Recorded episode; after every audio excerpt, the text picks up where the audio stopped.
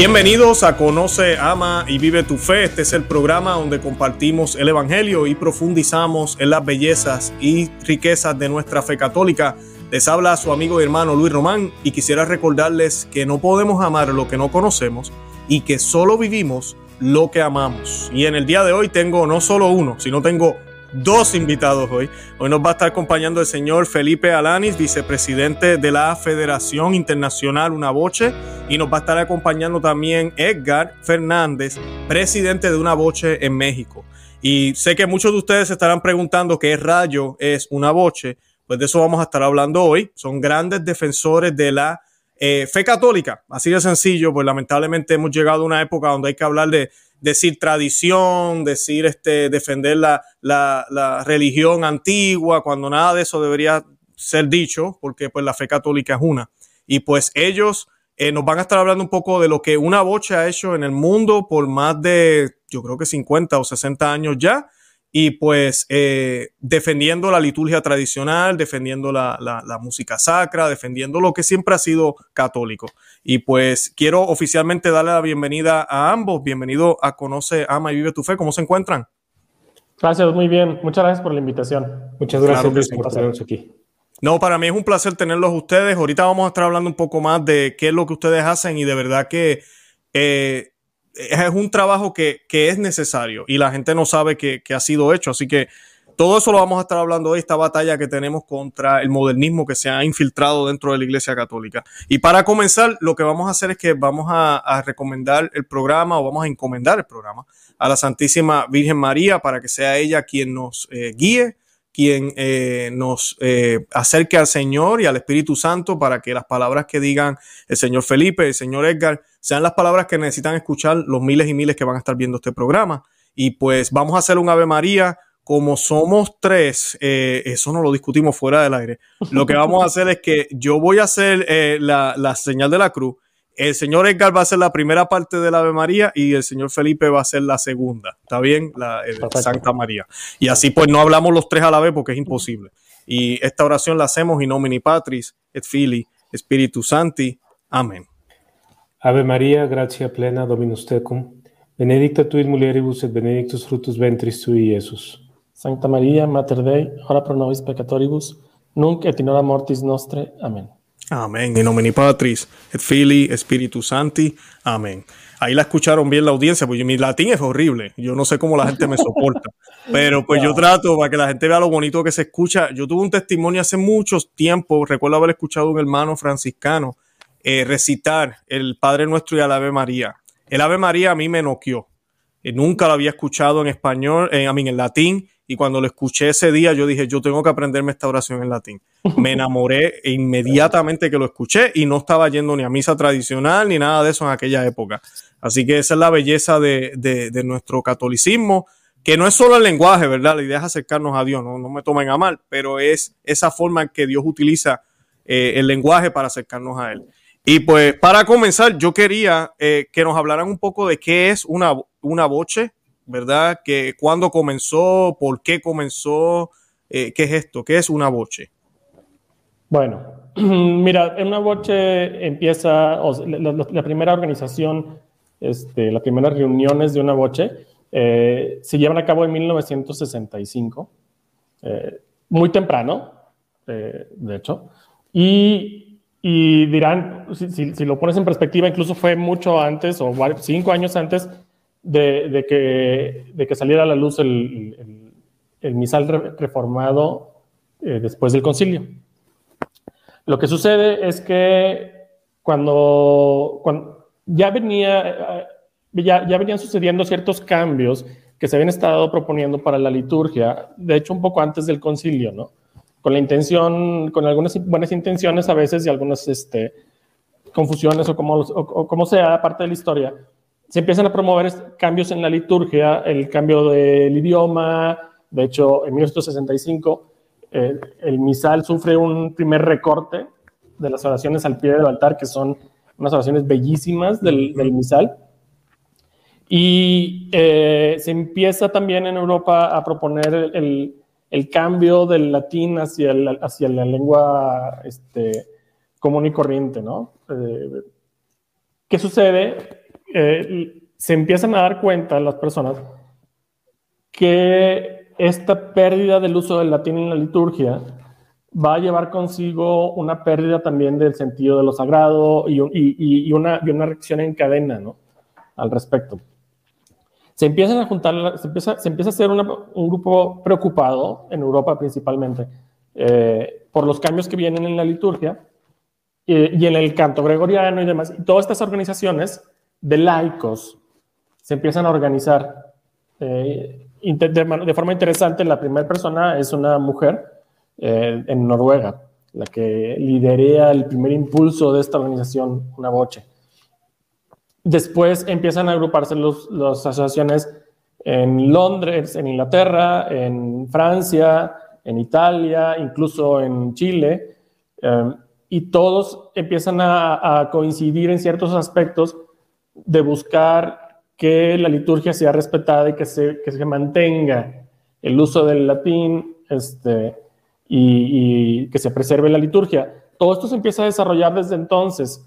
La Federación Internacional Una Voce, que es, la denominación de la agrupación, para efectos prácticos es un grupo que representa a los fieles adheridos a la misa que, bueno, que se le solía llamar, este, que tiene muchas este, formas de que se pueda llamar, ¿no? La misa tradicional, para ser eh, más común, o el misal, el uso, el, el, uso antiguo, ¿no? Esta, esta federación eh, cuenta con miembros en más de 45 países y funge como representantes de, estas asociaciones ante Roma o ante algunos organismos también eclesiales, ¿no? Em, lo que no es, es un grupo que, no es un grupo jerárquico que hace actividades o, organiza diferentes situaciones en todo, el, en todo el mundo, ¿no? Sino que es, es una federación tal cual en donde el que tenga el interés se involucra, y aporta, ¿no? Es una expresión súper plana. Todos somos laicos en la organización.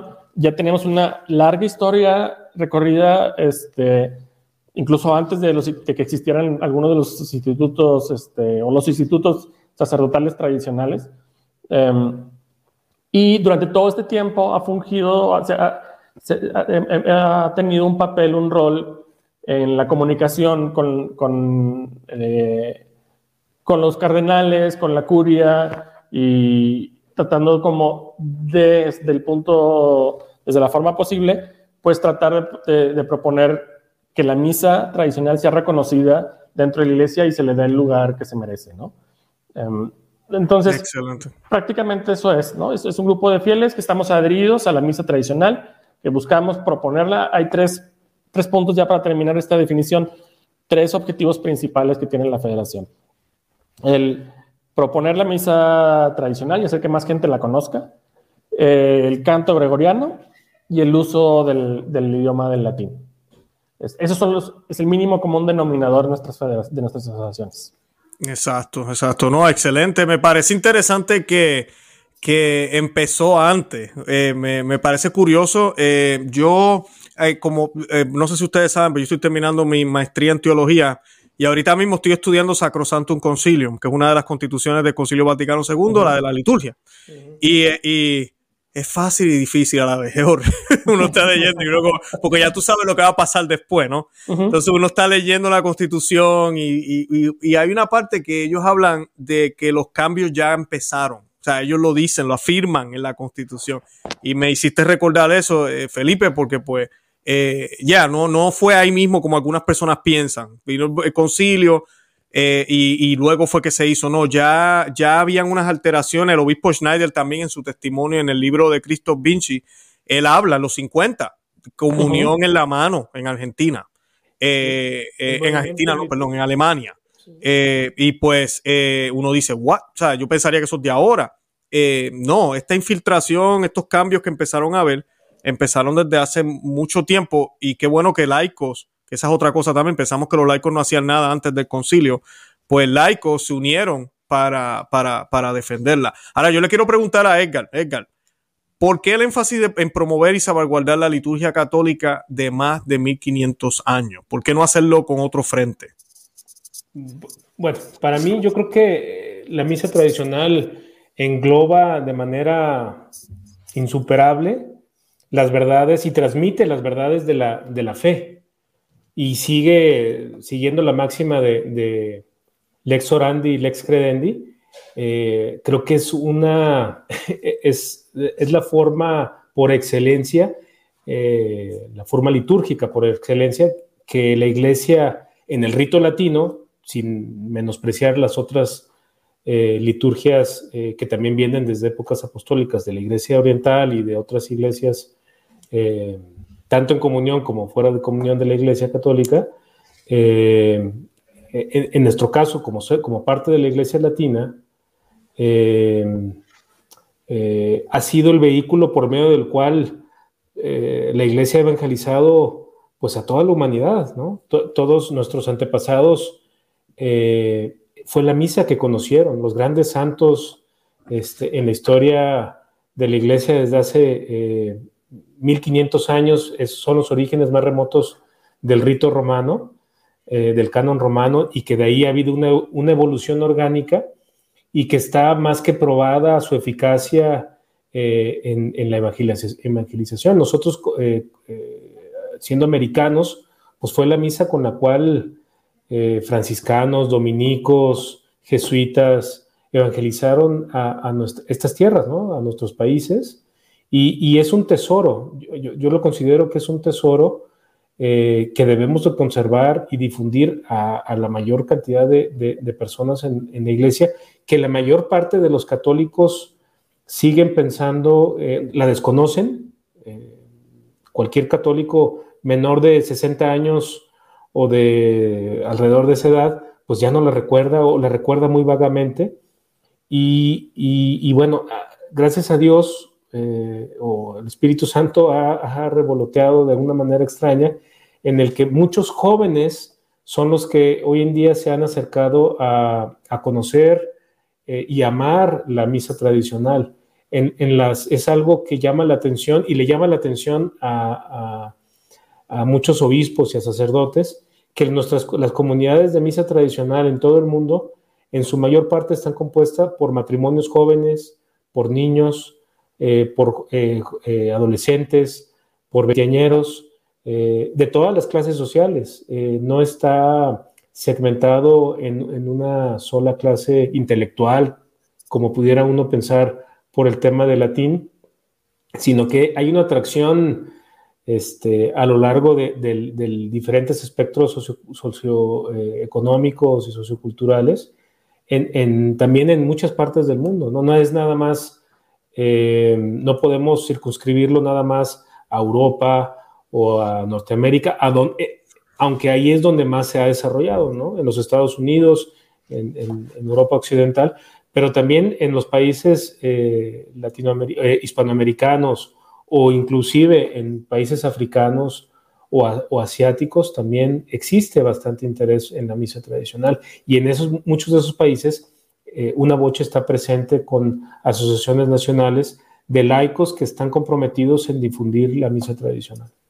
Excelente. No, y mencionaste algo, Lex Orandi, Les Credenci, ¿verdad? O Les Credenti, no, a ver si yo lo pronuncio mal. Eh, que es la parte que a veces la gente no me entiende cuando uno trata de explicar estos temas. Yo le digo a la gente, no se trata del latín, no se trata de, de que no, que nos gusta más de esta forma, que me gusta aquello. No, es que hay una coherencia con lo que la iglesia siempre enseñó en la liturgia tradicional. Es, perfectamente coherente con el sacrificio del Señor en el Gólgota, con lo que queremos presentar, con lo que creemos. Se ve claramente, aunque nosotros hablábamos aquí con unas amistades hace poco, mi esposa y yo, y decíamos, ahorita la gente entiende el lenguaje, pero no entiende lo que está pasando. Antes tal vez no entendían el lenguaje, pero tenían muy clarito que estaba sucediendo el sacrificio del Señor. Estábamos haciéndonos uno con el sacrificio del Señor el, hace dos mil años en la Santa Misa. La gente entendía eso. Eh, ¿Qué está haciendo el Padre? No es mi negocio. Eso es lo que Él hace allá. Yo vengo aquí a orar. Es mi obligación estar aquí domingo. Esa era la mentalidad. pero se ha infiltrado esta cosa de que tengo que entender, tengo que saber. Entonces, mientras más supuestamente hemos entendido, ahora es una mesa del compartir, es una celebración, es un banquete. La gente se olvidó que era la cruz por eso hay aplausos, por eso hay diferentes cosas Y hemos llegado hasta la aberración de recibir al Señor en la mano, de llevárnoslos al carro, de hay tantas cosas que se han inventado ahora en las iglesias que eh, hemos perdido la fe. Y pues el Pew Research aquí en los Estados Unidos, 70% dice, 70% de católicos no creen en la real presencia de Cristo en la Eucaristía. Y mira, pues es que la respuesta es bien sencilla, hemos dejado de orar como orábamos antes. Por ende, como hemos dejado de orar como orábamos antes, creemos diferente. Ya no creemos igual que como se creía antes. Esa es mi insistencia, esa es la insistencia que Luis Román a veces tiene en el programa con la liturgia. No es de gusto, no es, no es que la música, no, es que hemos perdido la fe. Y si perdemos la fe, que es lo que el Señor nos dejó, imagínense. O sea, dejamos de ser cristianos, nos convertimos en otra cosa, pero nos hacemos llamar católicos y, no, y lo hemos dejado de ser. Y eso sí es un problema. Claro, yo, creo que la misa tradicional expresa de manera, podemos decir, perfecta, eh, este sacrificio o esta, este, que se vuelve a realizar el sacrificio de la cruz ahora en el altar de forma incruenta. Eh, y es cierto, no es un tema, obviamente el latín es importante por diferentes causas, este, motivos. Definitivo. Eh, y el mismo, hay una, hay una encíclica del Papa Juan 23 en el que habla al respecto, justo eh, y paradójicamente justo antes del, comienzo del concilio. Y es muy buena encíclica, que la gente a veces, ¿verdad? Yo la leí una vez, me la he leído dos veces ya, pero cuando la leí la primera vez no lo podía creer. Dice, esto no es Juan 23. Yo decía, no puede ser. Sí, exacto. pero, pero el tema de la misa tradicional trasciende el tema, en la parte del idioma. Eh, obviamente es importante el, idioma, pero eh, son muchísimos factores, la orientación del sacerdote, eh, la música, los ornamentos, los, este, los, pequeños detalles en las rúbricas del sacerdote, tan sencillo como el que los dedos del, sacerdote después de la consagración ya no se separan. son una serie de, de, detalles que refuerzan ese sentido de, que estamos ante la presencia de lo sagrado, de la solemnidad, de, eh, la, del sacrificio, ¿no? Entonces, todas estas cosas eh, se han ido perdiendo de, forma a, veces no intencionada, pero se han ido perdiendo a lo largo de los años en las últimas décadas. Entonces, eh, al, participar en la misa tradicional, que yo tengo la, bendición desde hace desde el 2009 de poder asistir de manera continua a, la misa tradicional aquí en Guadalajara, eh, pues eh, este tipo de detalles refuerzan nuestra fe, ¿no? y, a, los que nos sentimos ligados a la misa tradicional, pues no es que nos sintamos mejores este, que los demás, simplemente que, creemos que, para nuestra fe, para vivir nuestra fe, necesitamos eh, este, eh, este, esta misa, ¿no? Claro. Ya, nada más, si me permites ahondar un poquito en, perfecto, algunos detalles que dijo, que dijo Edgar que son, creo yo, súper valiosos. Eh, de manera perfecta la fe, ¿no? Y también eso es el, esa es la razón por, por, la cual se tiene el interés, incluso el mismo concilio lo dice, ¿no? Es el principio, la fuente y el culmen de la vida cristiana, la misa. Y eso citado por el Concilio Vaticano II al, moverle algo a la fe, a la forma de, rezar, eh, a la liturgia, tiene su paralelismo, va a tener su correspondencia también con, la, con, lo que se cree, con el catecismo, con, la doctrina. Ahora bien, la, misa expresa de manera perfecta esta doctrina. Y lo que de alguna manera pasó, y de manera muy irónica también, se puede quizás pensar, a principios del siglo XX se, quiere, hacer, se, quiere hacer más fácil que la gente pueda comprender esta perfección.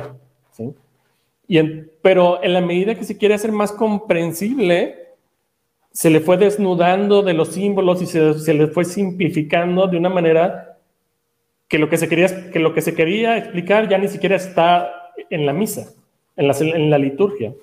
Y eso, eso es una, fue una pérdida muy relevante porque todos estos detalles que decía Edgar, que en realidad son símbolos, eh, son importantísimos. Estos símbolos, eh, el símbolo que es, el símbolo es, una significación, no es algo que, que, incluye, es una, es una, forma de comunicación entre dos personas o, entre dos realidades, ¿no? que se comunican a través de un símbolo. Los dos saben descifrar ese símbolo, ¿no?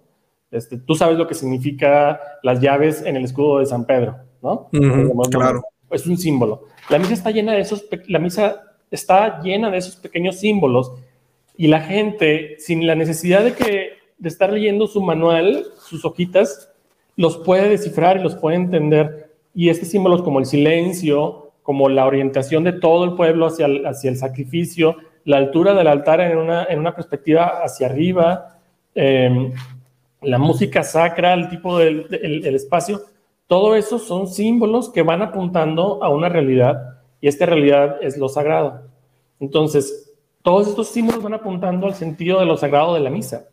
Si quitas los símbolos y si quitas el proceso, el ritual de, la liturgia, vas perdiendo este, el, mismo uso del latín, vas perdiendo este sentido de lo sagrado y esa fue la pérdida más grande de, la liturgia y es, el contraste más fuerte, ¿no? Todos, este, eh, las personas, bueno, no voy a generalizar, la gran mayoría de las personas que alcanzan a asistir con una, voy a decir también, con una, presuponiendo una buena, una buena disposición, a la misa eh, que, que, surgió en los años, de los años 70 para la misa nueva y a la misa antigua, lo primero que notan es un cambio en el sentido de lo sagrado, ¿no? En la misa nueva es muy, voy a usar una palabra muy campechano, es, es muy, este, así, muy horizontal, y en la misa tradicional, este, eh, impone, hasta los niños, hasta los, hasta los propios niños, niñitos, se va imponiendo el silencio, se va poniendo el sentido de lo sagrado. Y eso, cada domingo, por, por lo menos, es un oasis este, para la vida diaria, ¿no? Para levantarse el lunes otra vez, a pelear en tu trabajo, a esforzarte, a sacrificar todo eso. Llega el domingo, llega la misa y es como, como, el, como es, como un oasis, ¿no? De, de paz, de sagrado, de, de algo que realmente vale la pena, no es como, voy a pasar otra hora como estuviera en mi sala, este, pero en la iglesia a, saludar a los vecinos y demás. Claro, claro. Eh, no, y sabes, yo, yo siempre digo que la Santa Misa es el momento más alto de nuestra semana, ¿verdad? Como tú acabas de mencionar, Felipe. Eh, es, el, el, momento donde mejor nos debemos comportar, donde mejor nos vamos a vestir, donde mejor vamos a hablar, vamos a meditar, vamos a hacer todo, se supone lamentablemente eso se ha perdido. Eh, porque a veces la gente me dice, no, Luis, yo, yo, yo eh, voy a ser mejor esposo, voy a ser mejor papá, voy a ser mejor hermano. Pero ¿cómo tú crees que vas a ser mejor hermano, mejor papá, si ni siquiera tratas de mejorar la forma en que adoras a Dios? Que es el primer mandamiento, amar a Dios sobre todas las cosas. Y hay una jerarquía. si, yo no, si yo no empiezo allá arriba primero y trato de poner todo mi empeño allá arriba, y no se trata de ritualismo, ni de, de expresiones exteriores, como a veces nos acusan, ni de puritanismo, ni nada de eso, sino de que si yo pongo mi esfuerzo, y eso incluye lo interno, pero lo interno se refleja con lo exterior, pues entonces yo lo pongo en la iglesia cuando yo salga de ahí, posiblemente va a empezar a bajar, porque somos pecadores, estamos en un, país, en un mundo caído, estamos en todo lo demás. Pues mientras más alto entonces yo lo haga, más, más, más eh, cuando vaya bajando, más pata, más lento va a pasar esa caída. Cuando llegue el próximo domingo, todavía estoy bastante alto. Y así poco a poco yo voy haciendo un mejor papá, un mejor hermano, porque esa es la idea de todo esto, es hacernos mejores cristianos, es hacernos mejores eh, hijos de Dios, mejores esposos. Eh, pero pues lamentablemente la gente no lo ve así. La gente lo... Adelante. Perdón, perdón, no te quería interrumpir, pero para decirlo en, en, en, en un concepto que, que, así muy, muy mundano, es qué tipo de alimento espiritual quieres, quieres este, consumir. ¿Quieres consumir el alimento como lo haces en tu casa de, de mayor calidad, no?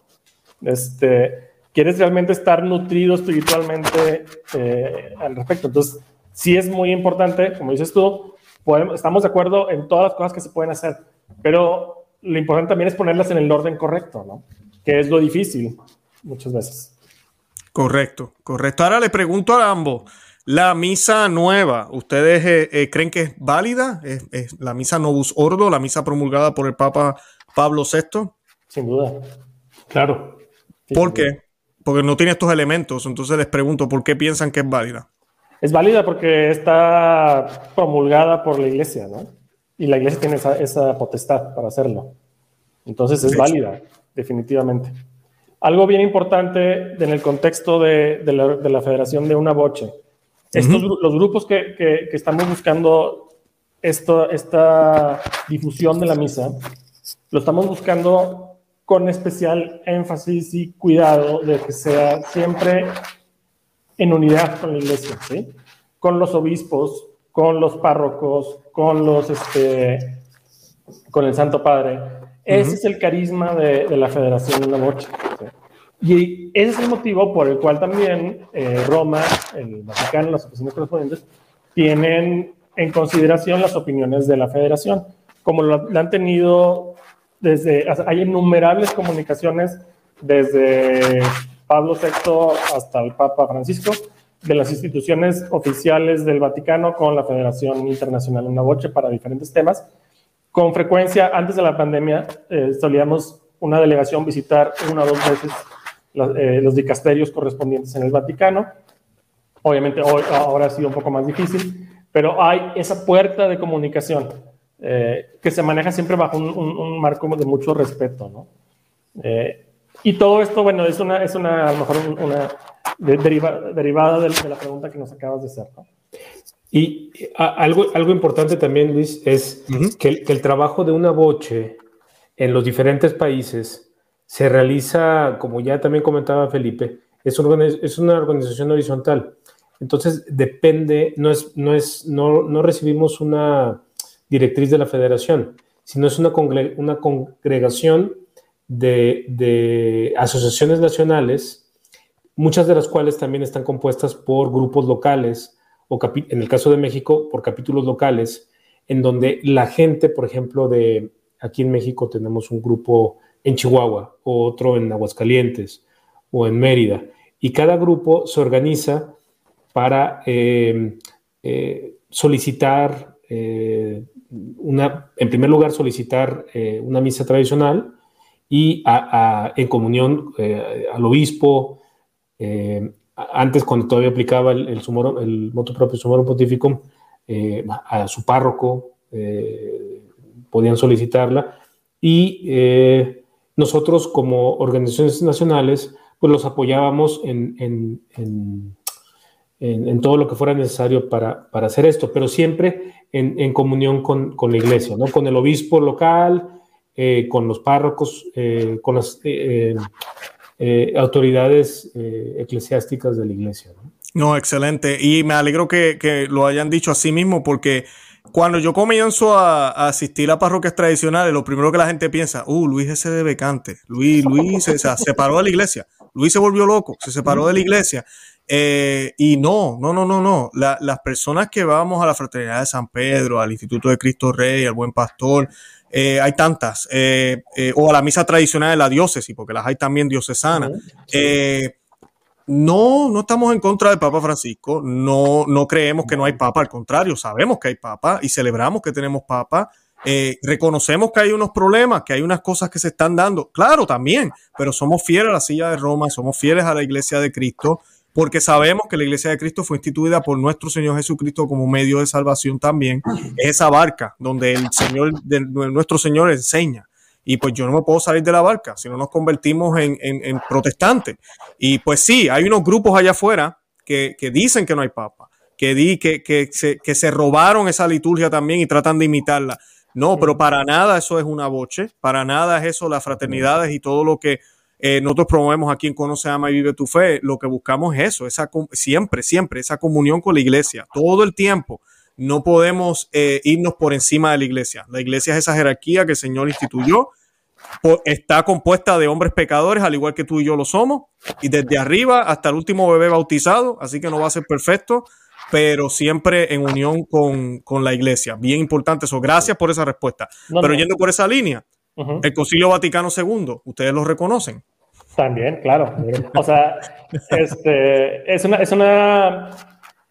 De hecho, yo creo que es una pregunta, es, una dicotomía falsa. ¿sí? Es decir, el Concilio Vaticano II, pues claro, es un concilio de la iglesia, ¿verdad? Es un concilio pastoral de la iglesia. Este, y los límites del concilio están definidos en, en, los documentos que puso incluso Pablo VI para explicar que era un concilio pastoral, ¿verdad? Exacto, exacto. Y, Muy bien. Y, es uno más, ¿no? No es el único. Y habrá otros. Ah, hay, hay 20, ¿qué? ¿21? 21 creo, sí. Entonces, ah, también eso a veces eh, pasa que se enfocan eh, exclusivamente en el, en el Concilio Vaticano II y se olvidan de todos los otros anteriores, que, que, que mm, yo creo que también existe una falsa entendimiento que eh, mucha gente, mucho católico, piensa que, que, que, lo sustituye, ¿no? Que es como, como, un, como una, una asamblea, ajá, como una asamblea constituyente. Cada vez que hay un concilio vaticano, eh, elimina todos los anteriores, ¿no? En eso no. Y, y no es eso, sino que es, eh, todos están alineados en la misma, en el mismo sentido, ¿no? Y, deben de leerse así, ¿verdad? Y deben de leerse así. Y el Papa Benedicto ya nos habló acerca de, de, esa lectura del concilio, de los documentos del concilio en este, eh, bajo, el, bajo la tradición de, y, el magisterio anterior, ¿no? ¿no? No, puede contraponerse con este, el magisterio actual con el magisterio anterior. ¿no? Exacto. Entonces, creo que, creo que todos eh, estamos de acuerdo en, en que es un concilio válido, digo, es, es, es, un hecho histórico, no podemos este, soslayarlo. Correcto, correcto. Ahora le pregunto, desde 1966 que una voz se fue, eh, ¿verdad? Fundado o comenzó el movimiento, ¿ustedes creen que han aumentado los lugares donde se ha mantenido o se, o, se ha recuperado la liturgia tradicional? Porque obviamente hubo un choque, no sé, ¿verdad? Eh, ustedes se ven jóvenes, pero no sé, ¿verdad? En la época de los 60 me imagino que fueron momentos difíciles. Eh, justo ahí cuando Pablo VI pues ya impone la misa, yo uso la palabra imponer, eso es Luis Román que la está usando, no es una voce, pero verdad, este promueve o promueve, promulga la nueva misa. Eh, eh, pues obviamente bajaron las cantidades de lugares, pero luego que empieza el movimiento, ¿cómo ha sido esta, este caminar? Porque estamos hablando de décadas. Yo creo que hay, hay una comparación importante en lo que acabas de mencionar. Hoy estamos pasando ciertamente, sin dudas, por una, un problema grande e importantísimo, ¿no? Con, con la aplicación del, del, nuevo motu propio del de, Papa Francisco. Pero nuestra situación, la situación no es semejante a como ya fue en los, en los años 60, 70. Hay, hay, hay, muchas, pero vamos a resumir tres puntos que, que, nos, que nos hacen muy diferentes en la situación actual con la anterior. Antes, obviamente, más gente conocía la misa. Va, ok. Había más gente que, sabía cómo era y a lo mejor más gente muy devota que, que realmente le dolió mucho el cambio. Pero no, hizo nada, ¿no? Por otra parte, pero antes no había la comunicación que existe ahora. O sea, no es la, la manera de, de, de, contactarnos, la, la, forma en que yo conocía a Edgar, por ejemplo, pues fue por internet, para empezar, ¿no? Hacía unos añitos, ¿verdad? Este, la forma que te estamos conociendo a ti, pues también es por internet, ¿verdad?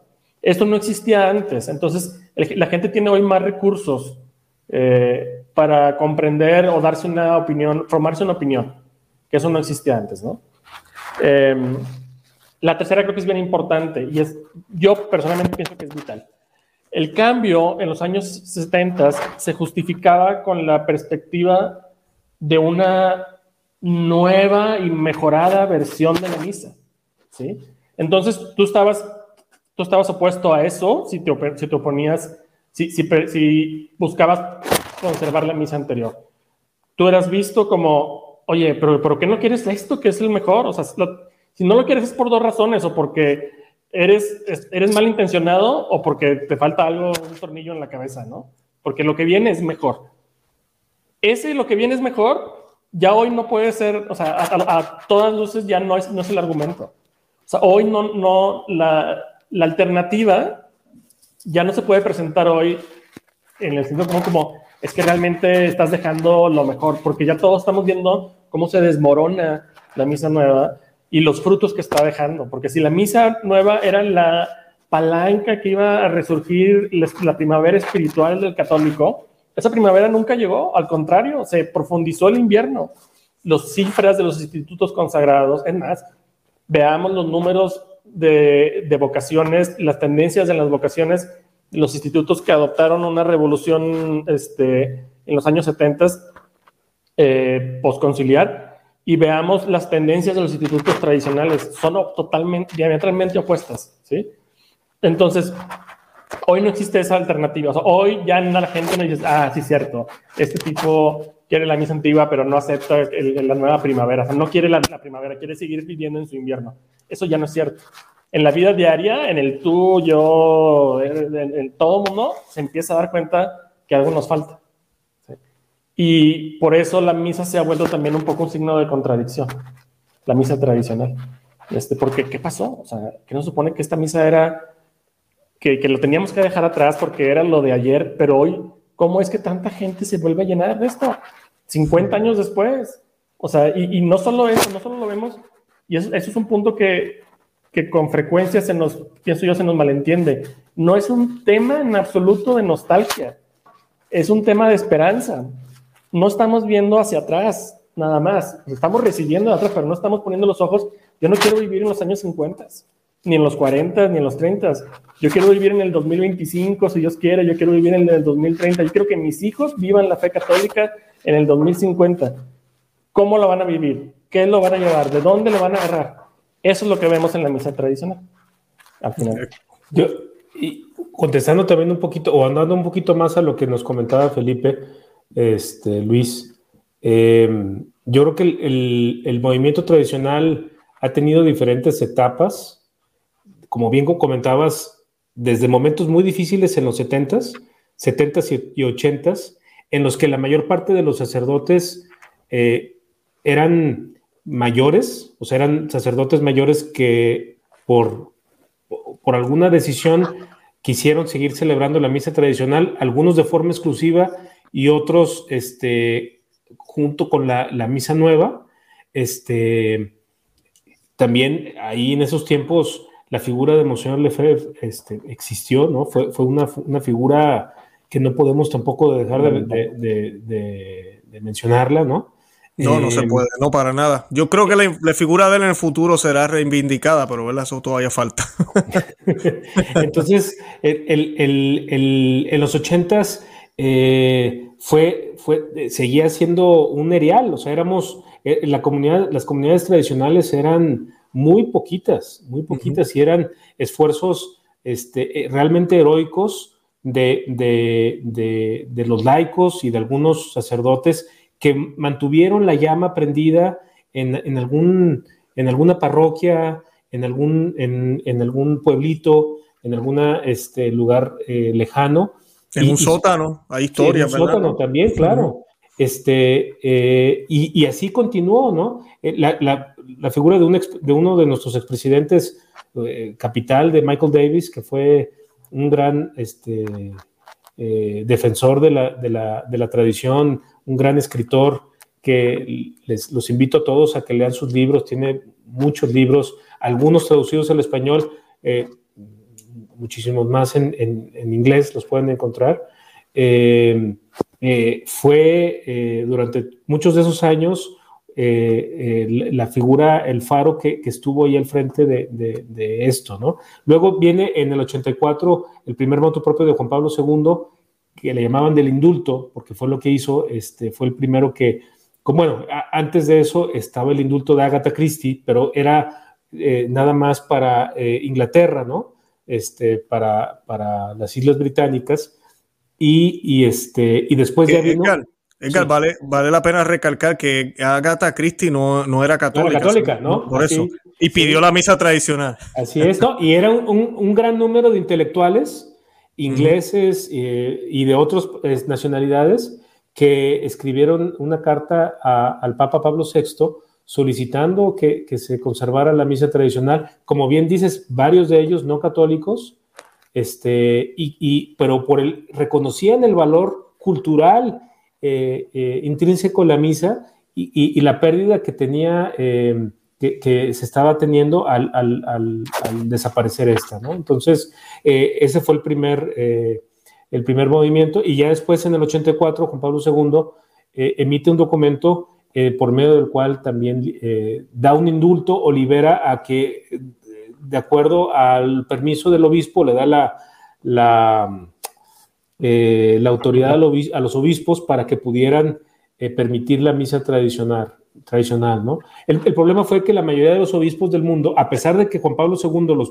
los invitó a que fueran generosos en, en esas, esos permisos a los laicos que los solicitaran, pues de todas maneras no, no fue muy generalizada esa respuesta, ¿no? Entonces siguió siendo muy limitado. Luego viene en el 88, eh, después de las consagraciones de, de, Con, de los cuatro obispos por de fe, viene eh, Ecclesia Dei Affidita, entonces es otro documento papal por el medio del cual expande todavía más y vuelve a invitar a los obispos, el Papa Juan Pablo II, eh, vuelvo a invitar a, los obispos del mundo a que sean generosos en la, en la liberación de la, de la, misa tradicional.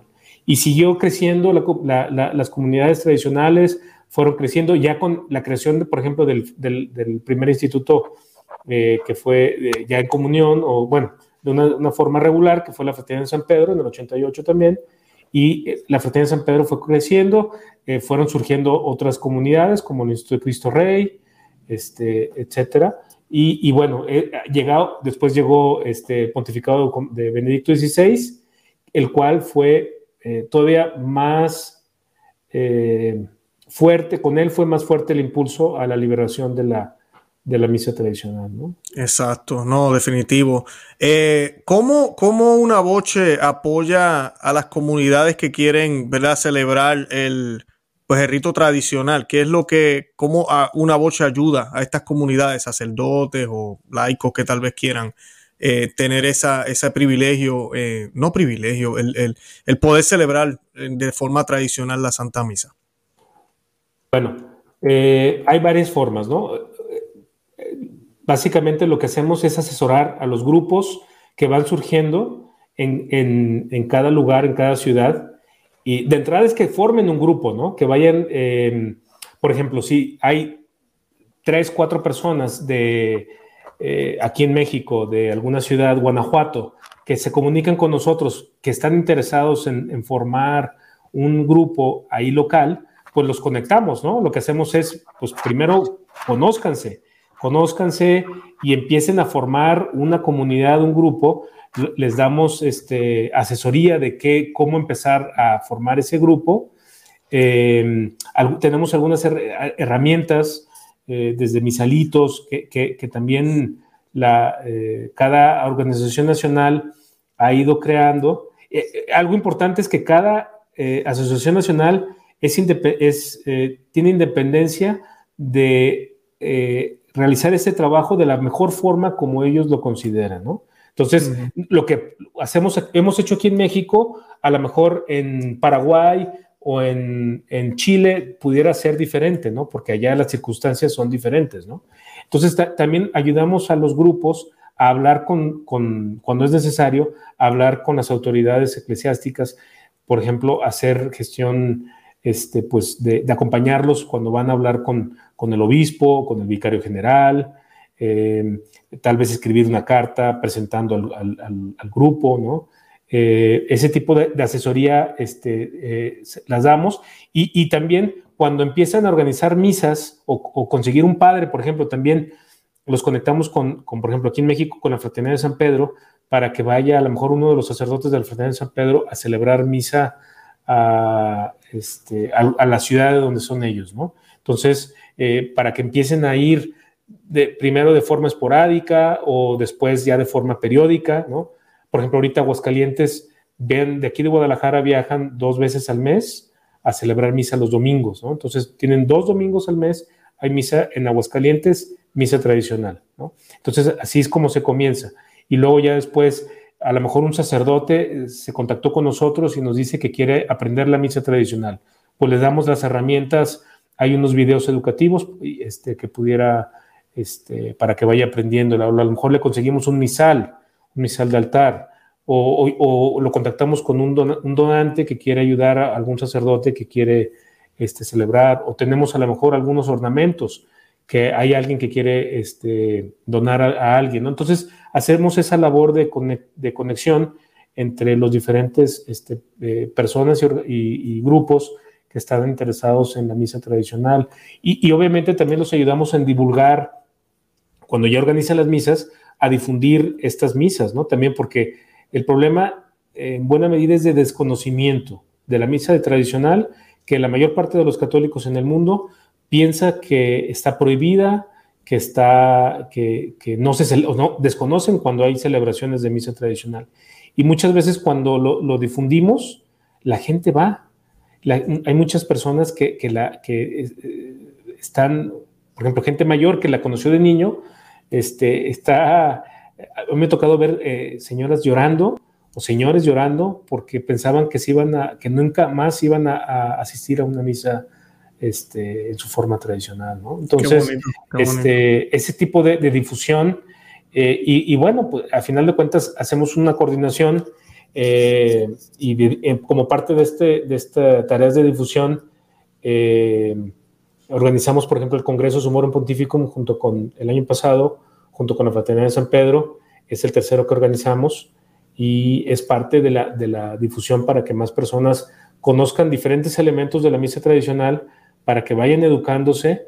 Eh, y bueno, vienen, han asistido personas aquí al Congreso de otras partes del mundo, eh, por ejemplo, de Centroamérica, de Estados Unidos, eh, y, muchas, muchas de ellas es la primera vez que, asisten a la misa tradicional. Entonces, muchas de ellas después regresan a las ciudades de, donde vienen y vienen, traen mucho entusiasmo para organizarse y para formar un grupo también para tener también ellos mismos este, la misa tradicional. No, excelente, excelente. Eh, eh, de verdad que ahorita que hablaban ustedes del tiempo de la época que vivimos con la tecnología, eh, eso yo creo que también ha ayudado muchísimo, porque uno a veces, uno se mete a la internet, se pone a mirar en la internet y las fotos, o sea, uno ve fotos preciosas, por ejemplo, para el Sumorón Pontífico allá en México, qué trabajo precioso hicieron ustedes con los videos que se promovían en YouTube, las promociones, las fotos.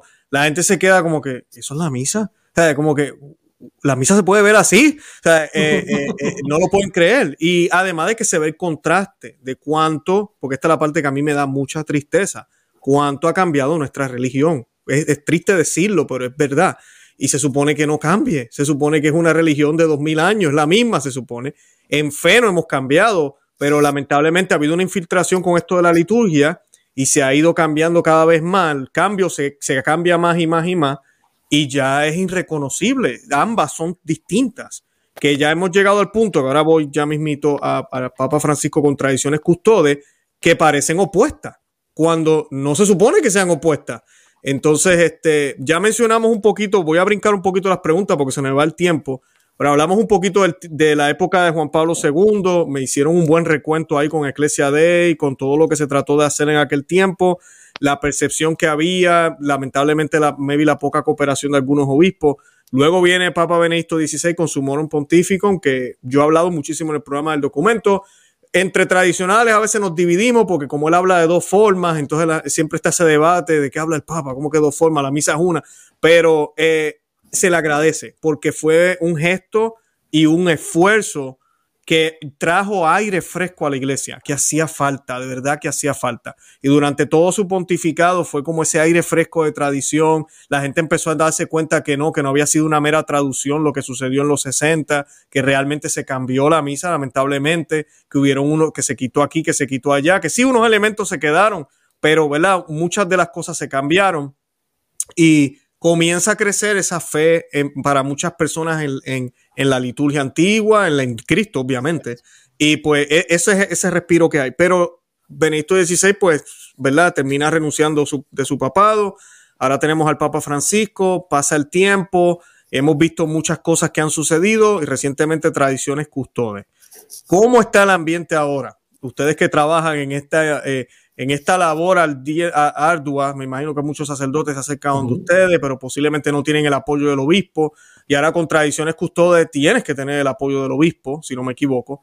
Eh, ¿Cómo estaban haciendo ustedes? ¿Cómo está el ambiente? ¿Qué se siente? ¿Qué malos entendidos hay tal vez?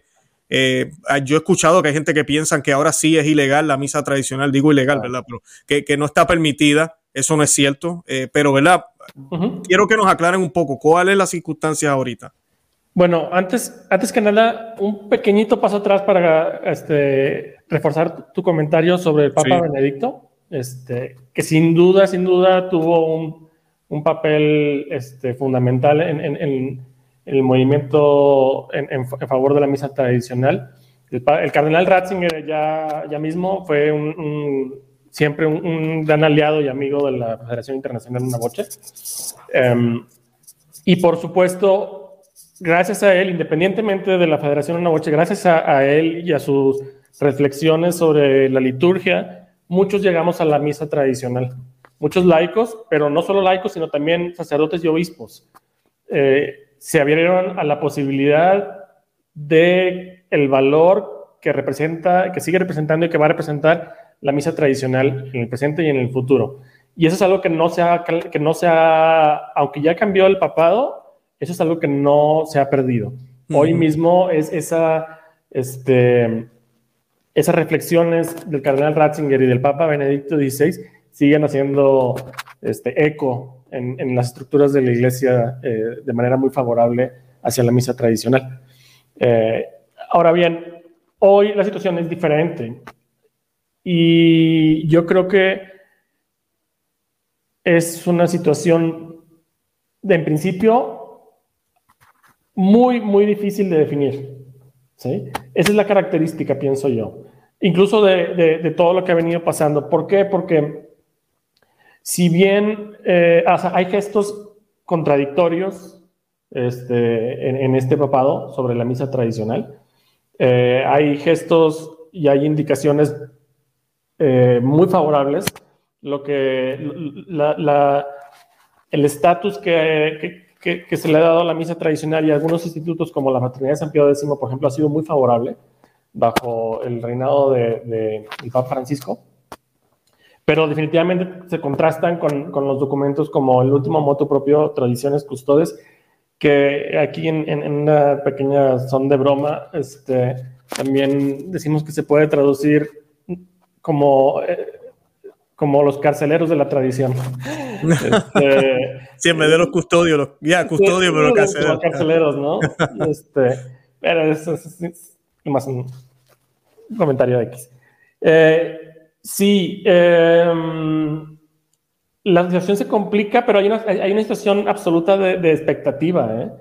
Es decir, nadie sabe qué está pasando, nadie sabe qué va a pasar y, las consecuencias. Nadie se hubiera esperado las consecuencias que hubo al momento de sacar el, el, motu propio. Bueno, primero, yo creo que nadie, ya lo esperábamos venir. La federación incluso, eh, un mes antes aproximadamente de la publicación de, este motu propio, Em, publicó un desplegado de prensa en el periódico eh, la, la, República en Roma, que sabemos que es el periódico que, lee el Papa Francisco, eh, exponiéndole de manera muy respetuosa y, muy filial eh, nuestra preocupación por las intenciones que, que notábamos en, desde diferentes flancos, flancos este, para restringir el acceso a la misa tradicional.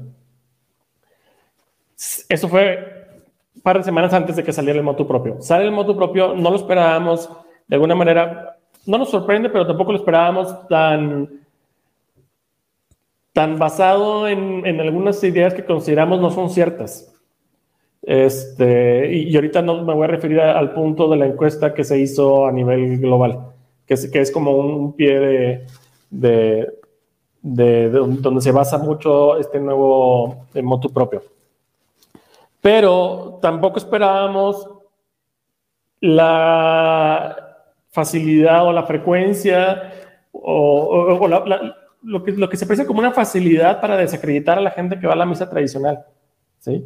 Como rebeldes, como antipapa, como anticatólicos, como separatistas, y, y estamos seguros que esa que nosotros no somos esos rebeldes. Nosotros no somos esas personas que dice ese moto propio que somos. En todas partes, como dice el refrán, en todas partes se cuecen habas, ¿no? Sí, en todas partes hay personas, habemos personas complicadas, todos tenemos nuestros temas, todos llegamos a hacer quizás este, hacer comentarios o, planteamientos inapropiados. A todos nos pasa, no solo en el mundo tradicional, ¿eh? en, el mundo, en todo el mundo y en el mundo moderno también. Este, y hay gente en el mundo tradicional que despepita ya la horrible de la misa nueva con una, forma sin, respeto y también es también recíproco. También hay mucha gente que habla sin respeto de la misa tradicional, pero eso no es el punto, ¿sí? la gente que va a la misa y sobre todo la gente que acudíamos amparados bajo el moto propio Sumorum Pontificum, son los que somos los que más interés teníamos y tenemos y seguiremos teniendo en que la misa se celebre siempre en armonía con la estructura jerárquica de la iglesia. ¿sí? Entonces, eh, esto ha cambiado, pero también nadie se esperaba esos epítetos, nadie se esperaba esa clasificación, pero tampoco nadie se esperaba la reacción de muchos obispos. Claro. Este, eso fue sorprendente. Y la rapidez con que surgieron. Y, el sentido común con el que muchos de ellos actuaron. ¿sí? Porque muchos de, estos, de, los obispos alrededor del mundo que dijeron, vamos a tomarnos una pausa para meditar esto, eh, eh, eh, no son necesariamente favorables a la misa tradicional, pero comprenden la buena voluntad, la disposición y sobre todo yo creo que han visto ya los frutos que la misa tradicional puede, de la forma en que puede enriquecer a sus diócesis, ¿no? también pasaron varios meses y empezaron a surgir obispos con restricciones muy duras sobre la misa tradicional, ¿no? en términos generales yo puedo decir que son quizás los menos. Sin embargo, sí nos deja, sin lugar a dudas, en una posición muy comprometida porque este motu propio eh, les da un lenguaje y unas palabras y unos argumentos a aquellos que quieren, por desconocimiento, por prejuicio, por ignorancia o por mala fe o por lo que quieras, este, no permitir la celebración de la misa tradicional. Entonces, en ese sentido, sí, este, es, es, este, ha sido más complicado y, la inercia se ha ralentizado un poco, ¿no? Este, la inercia que teníamos. Yo creo que hasta ahorita esas son las consecuencias. Sí, yo, yo creo que eh, si, si puedo agregar un poquito de lo que dice Felipe, yo lo que pienso o lo que hemos visto es que en la mayoría de los lugares en donde ya se estaba celebrando, en la mayoría, eh, sigue, continúa, ¿no?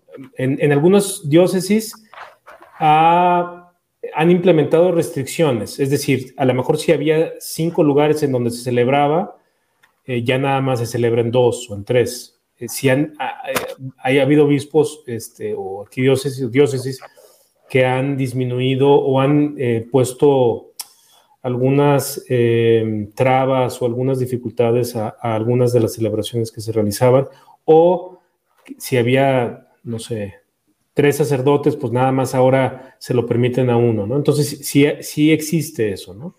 En algunas otras, los menos, como bien comenta Felipe, em, han sido prohibidas, ¿no? Como el caso de Costa Rica. Ya te tocó tener aquí al Padre Sixto, eh, es un, yo creo que es de los casos más este, extremos y de los primeros casos, este, fue de los primeros en reaccionar, ¿no? Que, notas ahí un tema de una visceralidad este, eh, muy dura, ¿no? Contra, contra esa comunidad. Y era, la verdad, es una tristeza porque era una comunidad muy, muy bonita y que estaba en pleno, en pleno auge. Y, un sacerdote que celebraba las dos misas, ni siquiera celebraba de forma exclusiva la misa tradicional. Entonces es todavía más, más este, pues llama la atención.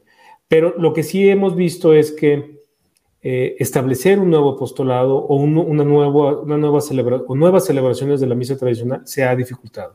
Ahí es donde yo veo que hay mayor dificultad. ¿Por qué? Porque em, eh, un, obispo que no conoce a, las comunidades de misa tradicional o que es una experiencia nueva, pues es más difícil que que, lo, que, la, que acepte que comience una celebración viendo las palabras o viendo el documento de, que viene de, del Papa y después, todavía peor, el, el documento que, que salió del arzobispo Roche, ¿no? de, la Congregación para el Culto Divino. Entonces, eh, ahí es donde vemos este, la dificultad y además de que eh, Tradiciones Custodes impone más eh, burocracia para la autorización de comenzar una, misa tradicional. Antes, con la pura voluntad del sacerdote, si un sacerdote quería celebrar o aprender a celebrar misa tradicional y agregarla al calendario de misas de su, de, su, de su templo, de su parroquia, o como una misa privada extra de vez en cuando, lo podía hacer sin necesidad de pedir la autorización a nadie más. E, en la práctica, eh, siempre o casi siempre, pues le pedían eh, permiso, había, había una solicitud de permiso, aunque no fuera necesario al obispo, ¿no?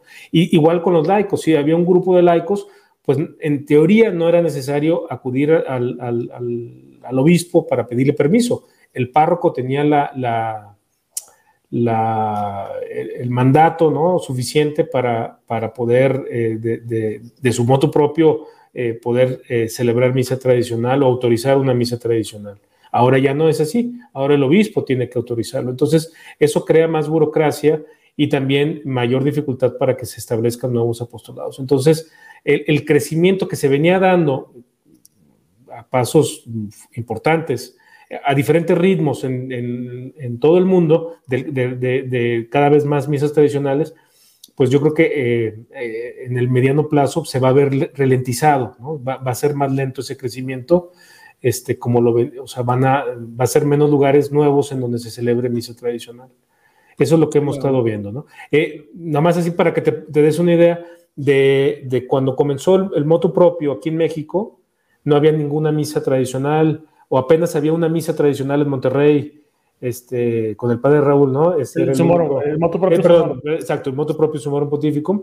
Hoy en día, eh, en México se celebra misa diaria, en la Ciudad de México y en Guadalajara, se celebran en otras tres, cuatro eh, ciudades se celebran eh, todos los domingos hay misa tradicional, eh, en otras ciudades se celebra cada 15 días, es decir, ha habido un crecimiento a lo largo de estos este, años desde que el Papa Benedicto promulgó su Moro Pontificum, y bueno, así en todo el mundo, ¿no? Todo el mundo, en Estados Unidos es todavía más sorprendente, ¿no? La explosión que ha habido de, de, lugares no, sí. no, es impresionante. Yo, como digo, desde los 70, eh, que ha habido esta lucha desde que salieron con el nuevo, con la nueva misa y algo que nunca fue hecho en la historia de la Iglesia Católica. Nunca, nunca, nunca un grupo de hombres se sentaron y dijeron vamos a tratar de crear algo más distinto, más fácil para entender o lo que la excusa que quieran buscar. Eso nunca en la historia dos mil años. Sí, algunos dirán, siempre hay una primera vez. Bueno, ok, siempre hay una primera vez, pero mira los frutos. Así que, eh, pero también el otro fruto que yo veo del Espíritu Santo, y no, eh, los frutos de la misa, no, ¿verdad? Los, los negativos no son del Espíritu Santo, pero el fruto que yo veo del Espíritu Santo, muy curioso, es que vemos el legalismo que ha habido de parte de la iglesia, en cierto sentido, aunque han habido su, su los papas han sido generosos, Juan Pablo II con Iglesia Dei, Benedicto XVI, eh, pero la misa no se va, la tradicional no se va. O sea, es como que la tratamos de sacar y vuelve a aparecer, vuelve a aparecer. Y eso a mí me prueba que es la voluntad del Señor. El Señor no quiere que se vaya. Eh, yo no digo que el Señor no obra a través de la misa nueva, no me tomen a mal, para nada. El Señor se vale de todo. Y la Eucaristía está presente en la misa nueva. Hay unas deficiencias en la liturgia, pero la Eucaristía está ahí. Eh, claro. no podemos quedarnos solo en la Eucaristía. La Eucaristía es el, fin de, la misa, pero todo lo demás también es importante. Y esa sacralidad, todo eso que hablábamos al principio, es lo que se ha perdido, que la gente ya lo ve relativista ya, y lo que importa es ir a comulgar y más nada. Y eso no es así. Ese no, eso no es ser católico. No se trata solo de comulgar. Es mucho más que eso.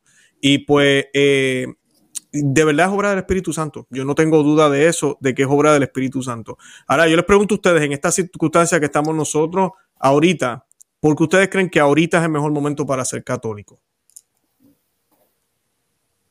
Es una buena pregunta.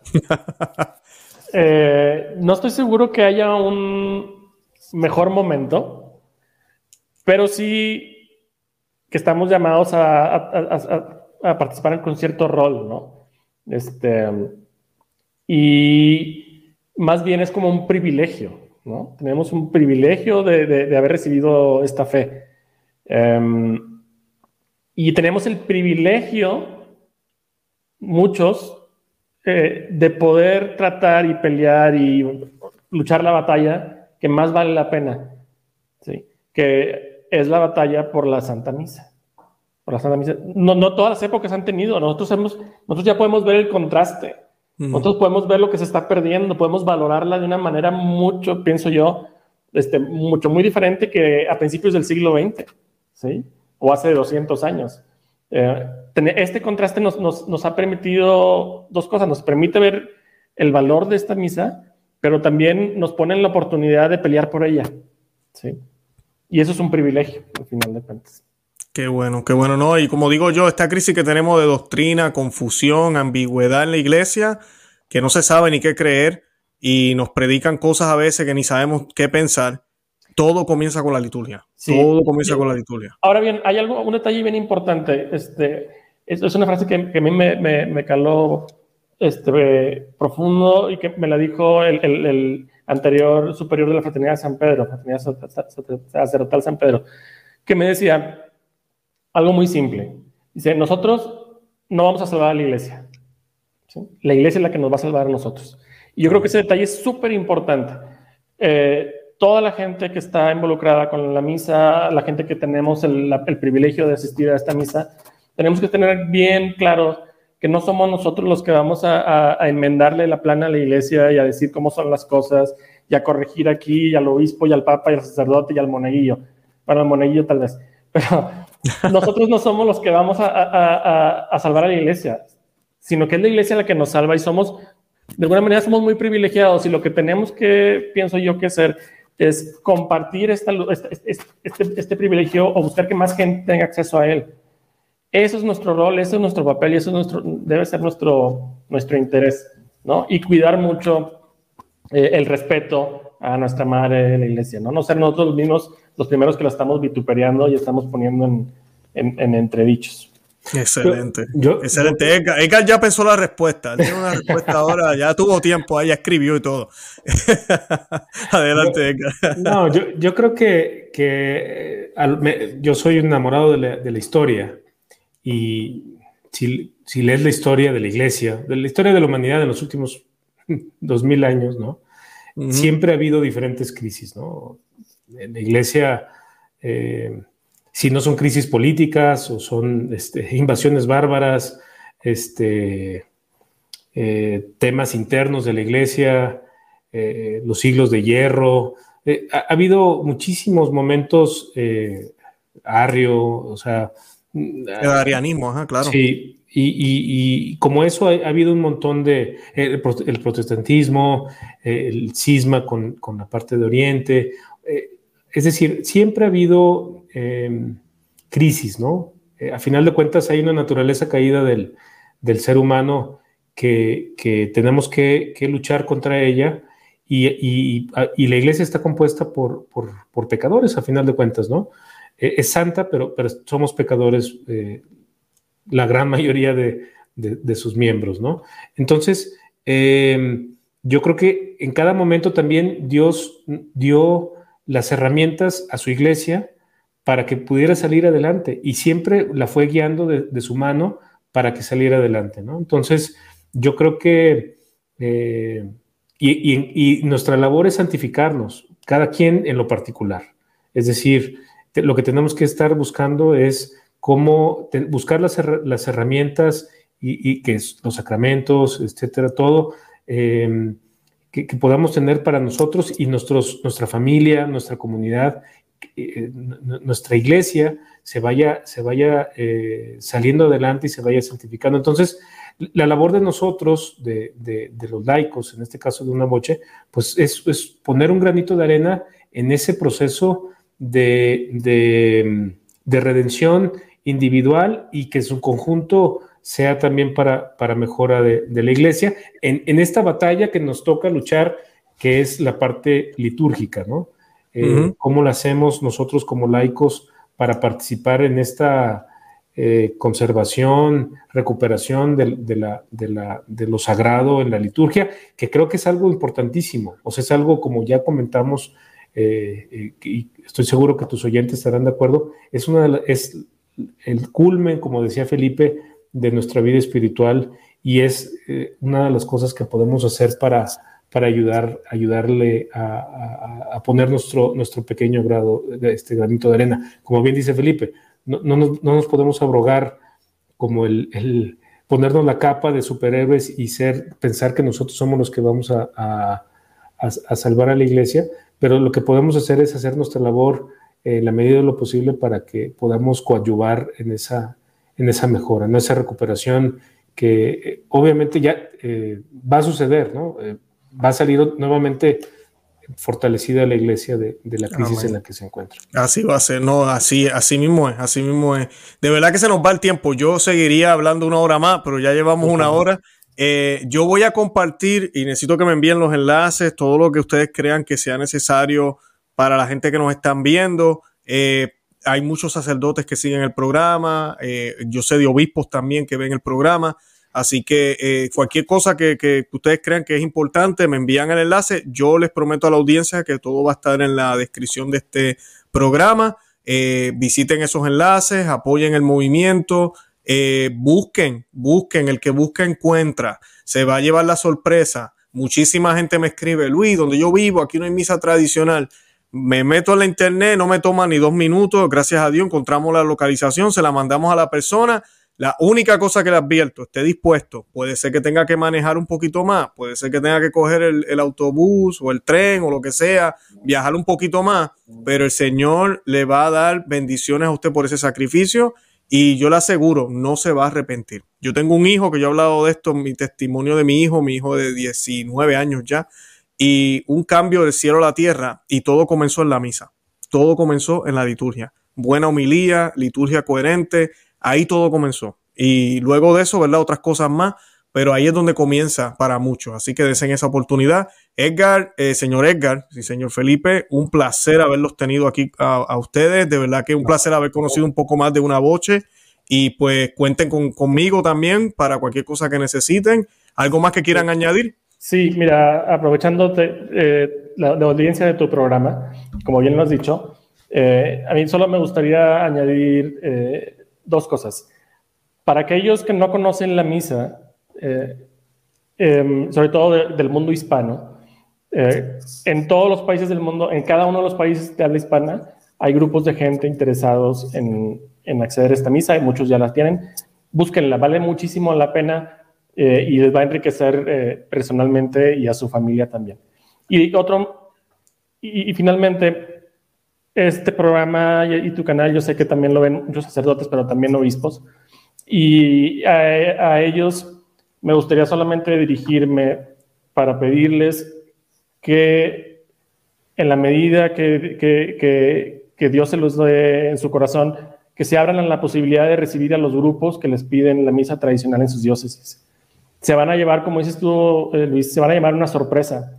No somos los rebeldes, no somos la gente extraña, este, fantástica y este, revoltosa y todo, que, como nos quieren, este, como siempre durante todos estos años nos han querido este, eh, representar, ¿no? Somos gente común y corriente, somos gente que tiene un trabajo, que tiene una familia, que tiene estudios, que tiene sus responsabilidades y que estamos buscando la mejor manera de alimentar este, espiritualmente en nosotros mismos y a nuestras familias. Les pido solamente eso. Eh, abran un poco, en la medida que ustedes lo, lo, puedan hacer, la posibilidad para que la misa pueda estar presente en sus diócesis y van a ver los resultados que, que van a obtener. Excelente. Edgar, ¿algo que quieras añadir?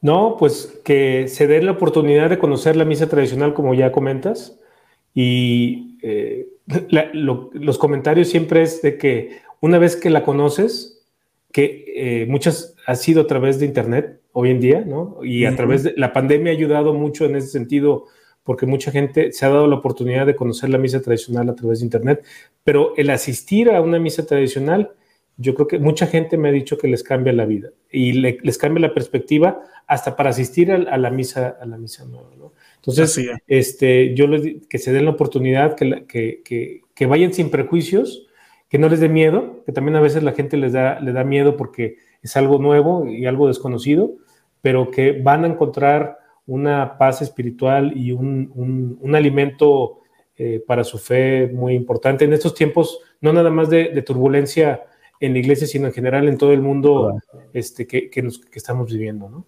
Así mismo es. Bueno, pues yo con eso me despido. De verdad que los voy a tener a ustedes en nuestras oraciones. A la audiencia les pido que oren por ustedes también, que busquen, como dije ya, algún lugar eh, tradicional. Y nada, los enlaces están en la descripción. Con eso nos despedimos. Santa María, ora pro nobis. Que Dios me los bendiga. Bye bye. Gracias.